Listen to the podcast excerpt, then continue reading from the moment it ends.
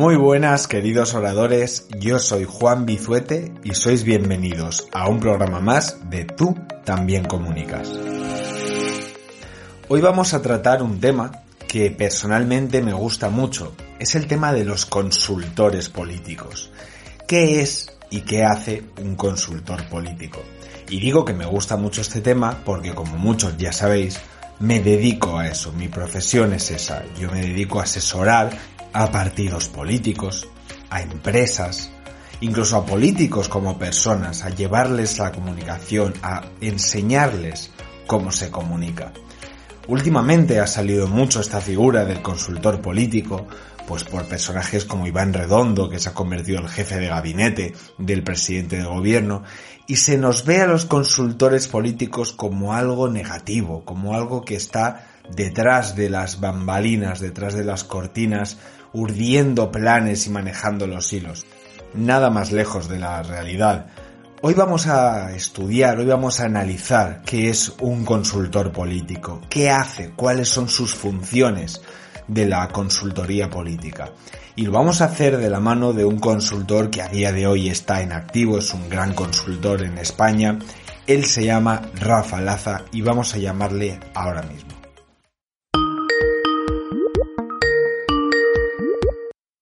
Muy buenas tardes, pues está con nosotros Rafa Laza. Rafa Laza es un consultor político experto en lo que él llama campaña permanente. Hablaremos ahora de esto. Ha sido coordinador general de alcaldía en el Ayuntamiento de Vitoria y actualmente es director de gabinete del Partido Popular en el Senado. Dirigió las campañas electorales a la alcaldía de Vitoria en 2011 y 2015, ambas ganadoras, con la candidatura de Javier Maroto, con quien lleva ya vinculado casi 15 años. Y recibió además en 2012 el premio Victory Award como consultor político revelación. Muy buena, Rafa, ¿cómo estás?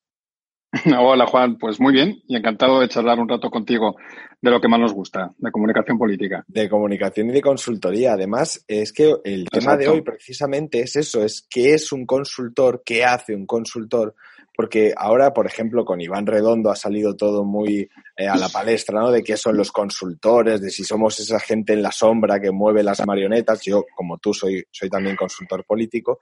Y pues, ¿qué, qué mejor persona que tú para hablar de esto? Para ti, ¿qué es un consultor político? ¿Cuáles son sus funciones? Bueno, pues es, una pregunta muy buena, Juan, y muy compleja a la vez, ¿no? Porque yo siempre digo que hay muchos tipos de consultor político y todos son legítimos y todos son útiles en la medida que un consultor político, como profesional que somos, somos útiles a nuestros jefes. ¿no? Eh, en alguna entrevista que me han hecho sobre este tema, y luego escribí un artículo, no sé si habrás visto por ahí hace varios años, ¿no? que se titulaba Radiografía de la consultoría política. Yo ahí definí el, el, consultor político, el trabajo del consultor político, como una especie de profesional multiusos, ¿no? que digo yo. O sea, para mí esta figura está muy, muy, muy alejada de lo que nos quieren vender muchos medios de comunicación con una especie de gurú en la sombra que maneja los hilos del político, los hilos como si marionetas, ¿no? Nada que, nada, nada que ver, en mi opinión, ¿eh? nada que ver y además creo firmemente eh, que no tiene que ser así. Yo creo que es más bien al contrario. Nosotros somos profesionales multiusos en el sentido de que somos gente, o debemos serlo, eh, de mucha confianza del político, cuyo trabajo consiste en intentar ayudarle, en intentar ayudarle y, mejorar su acción política en el sentido encaminada a comunicar mejor y sobre todo eh, para mí la función de un consultor político sobre todo entre otras cosas es encajar la estrategia política en la estrategia de comunicación. La estrategia de comunicación pero orientada a llegar al público.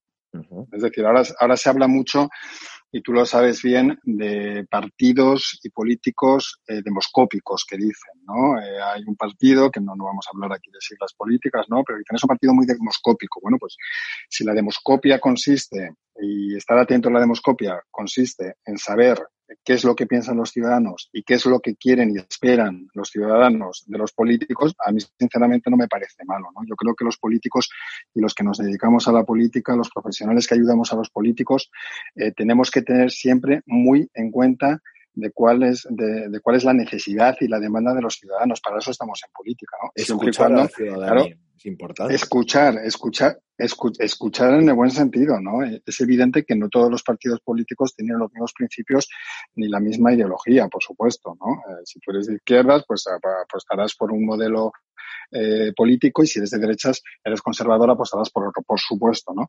Pero siempre teniendo en cuenta cuál es la demanda y el, bien común, ¿no? El interés general de los ciudadanos. Eh, yo creo que esa es la clave y yo creo que eso es lo que tenemos que hacer los consultores. Ayudar a los políticos a escuchar y a saber qué es lo que le demandan los ciudadanos, ¿no? Y sobre todo en el ámbito municipal, que como sabrás es donde más me he movido yo hasta hace eh, cinco años, ¿no?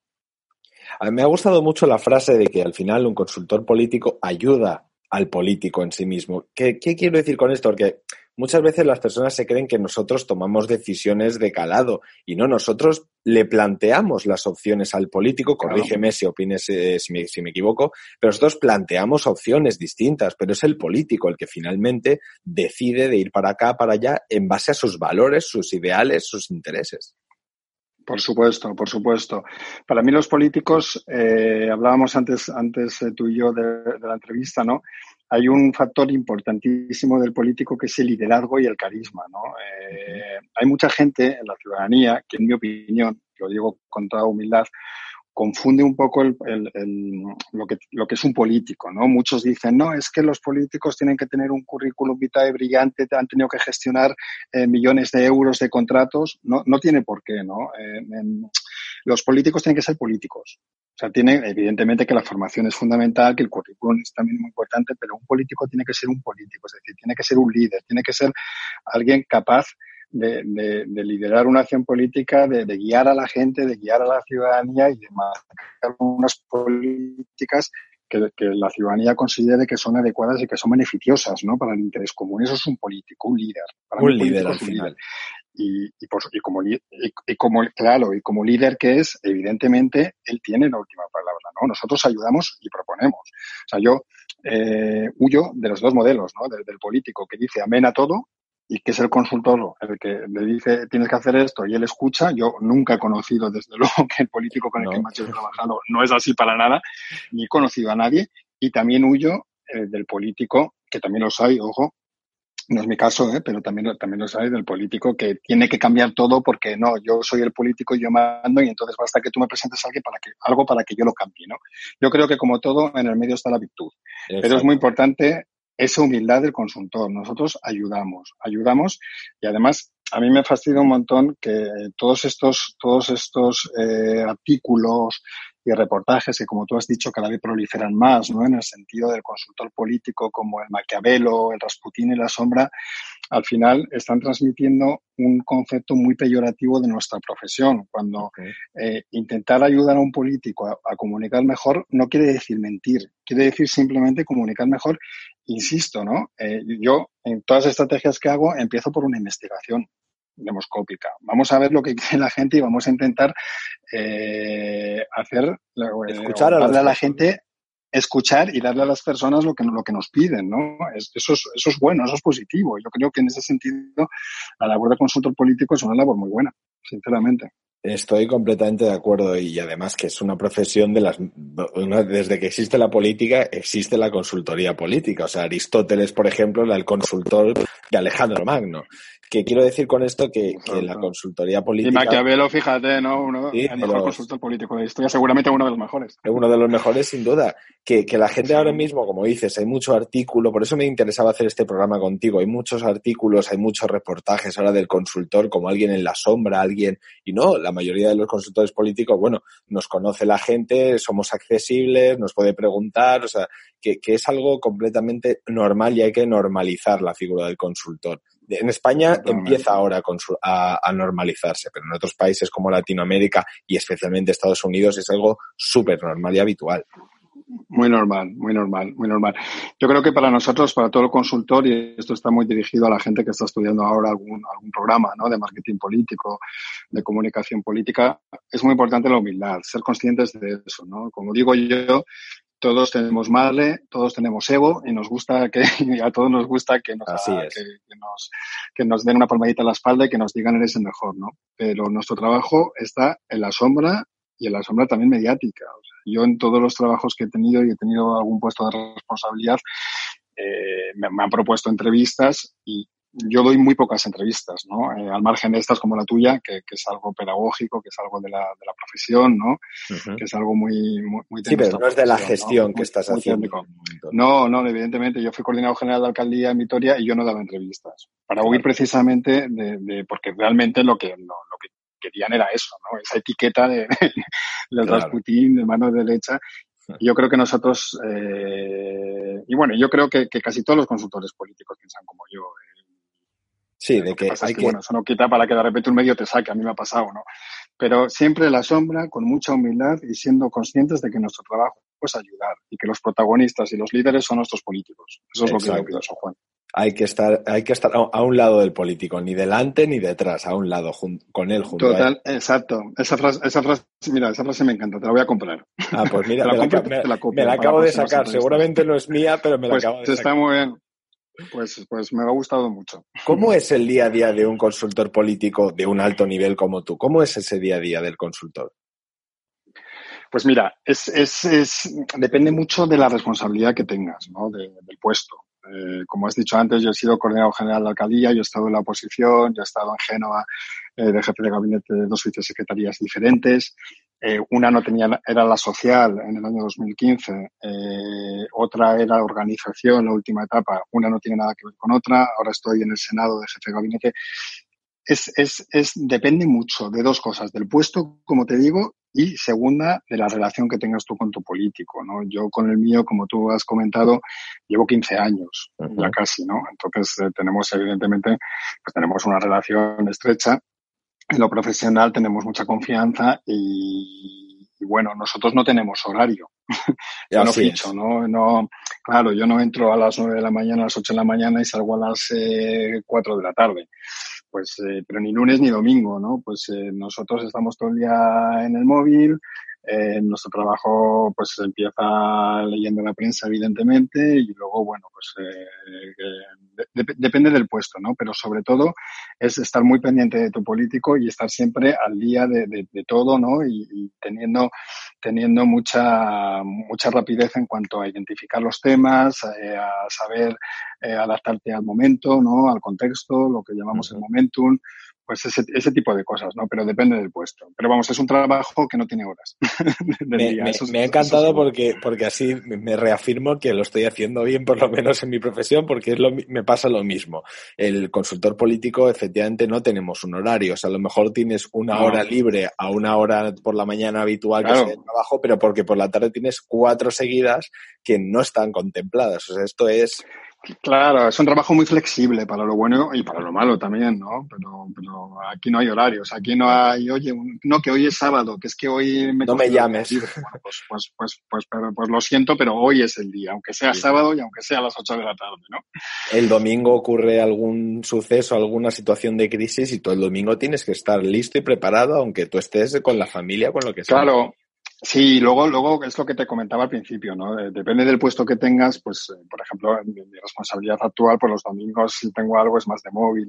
cuando era coordinador general de alcaldía, todos los días eran hábiles, de lunes a domingo. Y, yo me acuerdo en aquel momento que empecé a dar eh, clases y ponencias, eh, yo como coordinador general de alcaldía en Vitoria llevaba la comunicación, ¿no? Tanto del gobierno como del, del ayuntamiento. Y yo me acuerdo que, que, yo decía siempre, la comunicación de gobierno no existe, no es comunicación de crisis. Eh, ah, a las seis y pico, siete de la mañana, tú cogías el periódico local y el periódico local te decía cuál era tu, cuál iba a ser tu tarea, tu trabajo durante ese día, ¿no? Y tu trabajo empezaba por la página 2 y la 3, que, que, era una crisis, seguía por la 4 y, y la 8.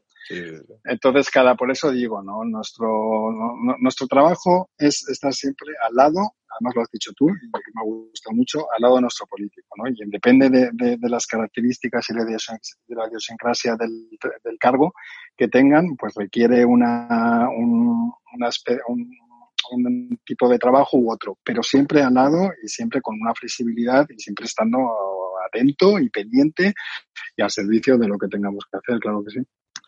Además, eh, me ha gustado que, hayas dicho lo del tema de la prensa, porque eso es muy importante, el agenda setting, el media setting, el controlar tú lo, que va a salir en prensa, controlar en el buen sentido, el colocar tú el mensaje que va a salir los días siguientes en prensa, porque si no los demás son los que los, te lo colocan a ti y te crean la crisis a ti. Es lo que yo digo que hay dos opciones en política. Uno puede ir eh, apagando incendios o sembrando árboles. Si uno apaga incendios, pues siempre está eh, a, a, la contra de lo que viene y si uno va plantando árboles, pues va creando y va haciendo un nuevo bosque de, de propuestas y de comunicación. Y eso tú lo defines muy bien, porque yo he sido alumno tuyo en alguna ponencia, en alguna clase, y lo defines muy bien con el tema de lo que llamas campaña permanente. Explícanos un poco qué es esto de la campaña permanente. Pues mira, la campaña permanente, como tú has dicho, Juan, eh, yo soy un, un acérrimo defensor ¿no? de la campaña permanente y voy a intentar ser muy sintético y yo creo que nuestros oyentes lo van a entender muy bien. ¿Por qué una campaña permanente? Pues por la misma razón que una empresa, en cuanto empieza a trabajar y tiene unos objetivos, ¿qué es lo primero que hace una empresa? Un plan estratégico, ¿no? Uh -huh. Pues la campaña permanente es el plan estratégico del partido político y del político. O sea, nosotros no podemos ir a salto de mata, ¿no? O sea, esto de, eh, sobre todo, cada vez pasa menos, ¿no? Pero históricamente era muy habitual que en un grupo político de repente eh, cada día llegaba el, concejal o el político de turno, con todo mi respeto lo digo, ¿eh? Y decía, vamos a mandar una nota de prensa sobre esto. Y al día siguiente, ahora vamos a mandar una nota de prensa sobre esto otro, ¿no? Y yo digo, vale, ¿y cuál es el plan? ¿Cuál es el objetivo final? ¿Por qué se hace todo ¿Cuál es esto? el objetivo? ¿Cuál es el objetivo? ¿Por qué lo haces? ¿Qué es lo que quieres vender? Tú eres gestor, eres cercano, eres ambas cosas, no eres ninguna. Entonces, el, el plan, la campaña permanente nos ayuda a planificar, a planificar con un objetivo a largo, ¿no? Como, como yo siempre digo en las ponencias y llama mucho la atención, en las campañas que yo he diseñado, sobre todo las que he diseñado con tiempo, en las que he estado durante bastante tiempo trabajando para esas campañas, en la última, que fue el 2015 en Vitoria, el eslogan de esa campaña eh, yo lo diseñé cuatro años antes. Imagínate, cuatro años. ¿Por, ¿Por qué? Porque era el objetivo político, era el objetivo, ¿no? Y durante una campaña permanente lo que hicimos fue intentar conseguir ese objetivo no era otro que gana Vitoria. Quiero decir, con este político, con este alcalde, la ciudad se beneficia. Bueno, pues vamos, vamos a intentar cuanto antes tengas, cuanto antes tengas ese plan estratégico, cuanto antes hayas planificado esa campaña permanente, más posibilidades de éxito tienes. En esa campaña permanente, como tú sabes, Juan, yo la divido, bueno, yo, yo y mucha otra gente, ¿eh? yo no me he inventado nada la divido en cuatro partes, ¿no? que son cuatro hitos fundamentales de la gestión. Una campaña permanente, tal y como yo la concibo, está orientada a cuatro años vista. Es decir, la campaña permanente empieza el día después de las últimas elecciones y concluye el día de la fecha electoral. En esa, en esa campaña permanente, que es una línea de tiempo de cuatro años, hay cuatro hitos. Los 100 primeros días, tanto en el gobierno como en la oposición. Muy famoso siempre, en el gobierno, en todo, siempre se marca claro. como, como, una fecha claro. importantísima. Exacto. ¿Por qué? Yo siempre pongo el mismo ejemplo, porque es donde, donde tú tienes la percepción inicial, como cuando conoces a una persona. A ti te presentan una persona y en ese momento dices, me cae bien, me ha caído mal, me parece culto, me parece, sabes, es muy importante eso. Pues en un gobierno es lo mismo. Si la percepción inicial es positiva, tienes ya mucho recorrido. Si es negativa, tienes un problema porque lo primero que tienes que hacer es darle la vuelta a esa percepción inicial negativa. Eh, luego hay un hito también muy importante que es el ecuador de la legislatura, dos años, ¿no? Los dos años dicen, hay expertos, a mí me parece un poco exagerado, pero hay expertos que dicen que en el ecuador de la legislatura el 70-80% del electorado eh, ya tiene ya claro si repetir o no, sí. Puede ser en ese momento. Es, es, como lo de las encuestas. Cuando la gente dice las encuestas fallan siempre. Yo digo, no, las encuestas aciertan en el momento en que sí. las han hecho. El problema es que es la fotografía perfecta del momento, pero claro, en el momento no es exacto. estático. Exacto. Bueno, pues eh, el Ecuador de la legislatura, muy importante por cuanto se construye la percepción mayoritaria del electorado, ¿no? La precampaña, que la precampaña hay mucho debate. ¿Cuándo se empieza la precampaña? ¿no? Yo en todas mis clases siempre pregunto, eh, a cada alumno que pregunte, cada uno me dice una fecha diferente. Yo siempre digo, cuanto antes mejor. y luego ya la campaña electoral de los 15 días, que, que bueno, que está el, el votatín deciso y que es importante por cuanto puede de repente eh, producirse un movimiento sísmico que lo cambie todo y tú tienes que estar muy atento. ¿no? un elemento muy importante de comunicación política que tú conoces, que es el priming, ¿no? Es, es cómo nos valora el, el, el, elector, el votante, con respecto al tema de mayor interés, ¿no? Ahora, evidentemente, el priming de un político es el, el COVID-19, ¿no? ¿Cómo valora eh, el electorado a Pedro Sánchez, presidente del gobierno, con respecto a la gestión del COVID? ¿Cómo valoran al resto, a Pablo Casado, a Inés Arrimadas, al resto de, de líderes de, de, los partidos políticos? ¿no? Todos esos factores son fundamentales y todos esos factores confluyen en lo que llamamos la campaña permanente.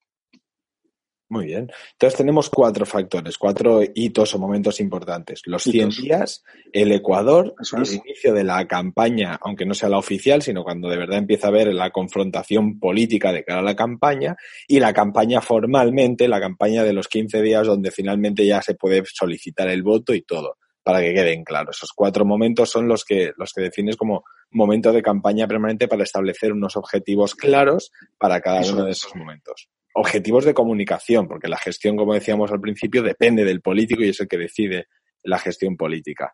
Pues se nos va acabando el tiempo y me gustaría terminar eh, como, como termino con casi todos los entrevistados, y es si nos podías recomendar un libro, tu libro de cabecera, el libro de Rafa Laza que más le gusta, y una película o una serie. Nos valen ambas. Vale, pues las series, eh, no soy nada original, pero aparte de la oeste de la Casa Blanca, me gusta mucho Borgen. Borgen me, me, me gustó incluso más, porque me parece que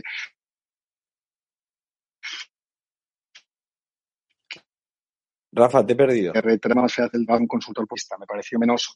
¿Sí? ¿Me, me oyes? Sí, desde que me has ¿Me dicho. oyes, ahora, ahora, ¿me oyes ah. ya? Desde, no ¿Sí? te preocupes, desde, ¿Sí? desde, vale. desde Borgen.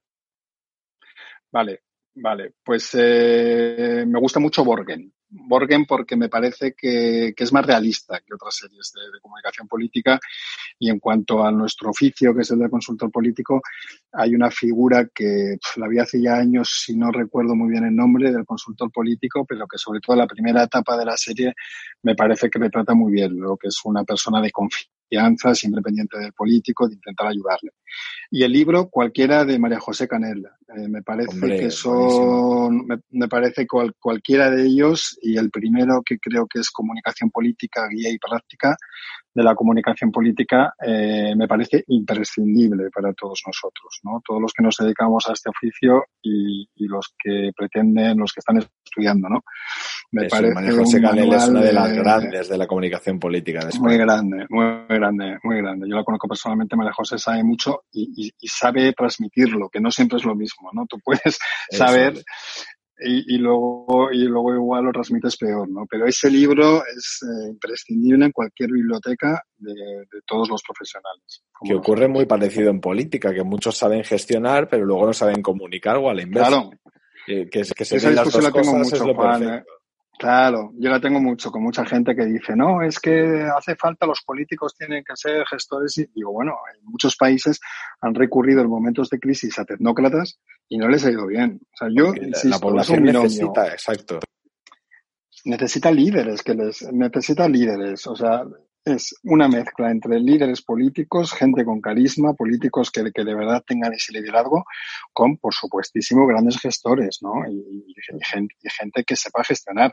Si tenemos en un político las dos facetas, pues entonces tenemos a un Cristiano Ronaldo. Pues bienvenido Exacto. sea, ¿no? bienvenido. Pero, pero no nos no, bienvenido sea. Pero no nos olvidemos que los políticos tienen que ser políticos. Pues gestión y comunicación eh, son los, los, dos pilares de la política. Muchas gracias, Rafa, por haber estado con nosotros hoy, de verdad. Nada, encantado. Gracias a ti, Juan. Un placer y hasta pronto. Y hasta aquí el programa de hoy de Tú también comunicas. Hemos hablado de los consultores políticos con Rafa Laza, con un gran consultor, y hemos visto que al final un consultor lo que hace es aconsejar. Un consultor sirve para dar una visión diferente que a veces el político no tiene. Pero es el político el que finalmente toma las decisiones y es el que realmente elige el camino que se debe seguir. En el próximo programa tendremos a Xavi Peitivi, Xavier Peitivi, para hablar de cómo las campañas electorales van a cambiar ahora en este tiempo de pandemia que se puede alargar y puede cambiar completamente el panorama, por ejemplo, de los mítines electorales o de cómo se estructura una campaña electoral. Tendremos a Xavi Peitivi en el próximo programa. Muchas gracias por haber estado un día más con nosotros y recuerda que toda idea puede ser convencida a través de la palabra. Hasta pronto.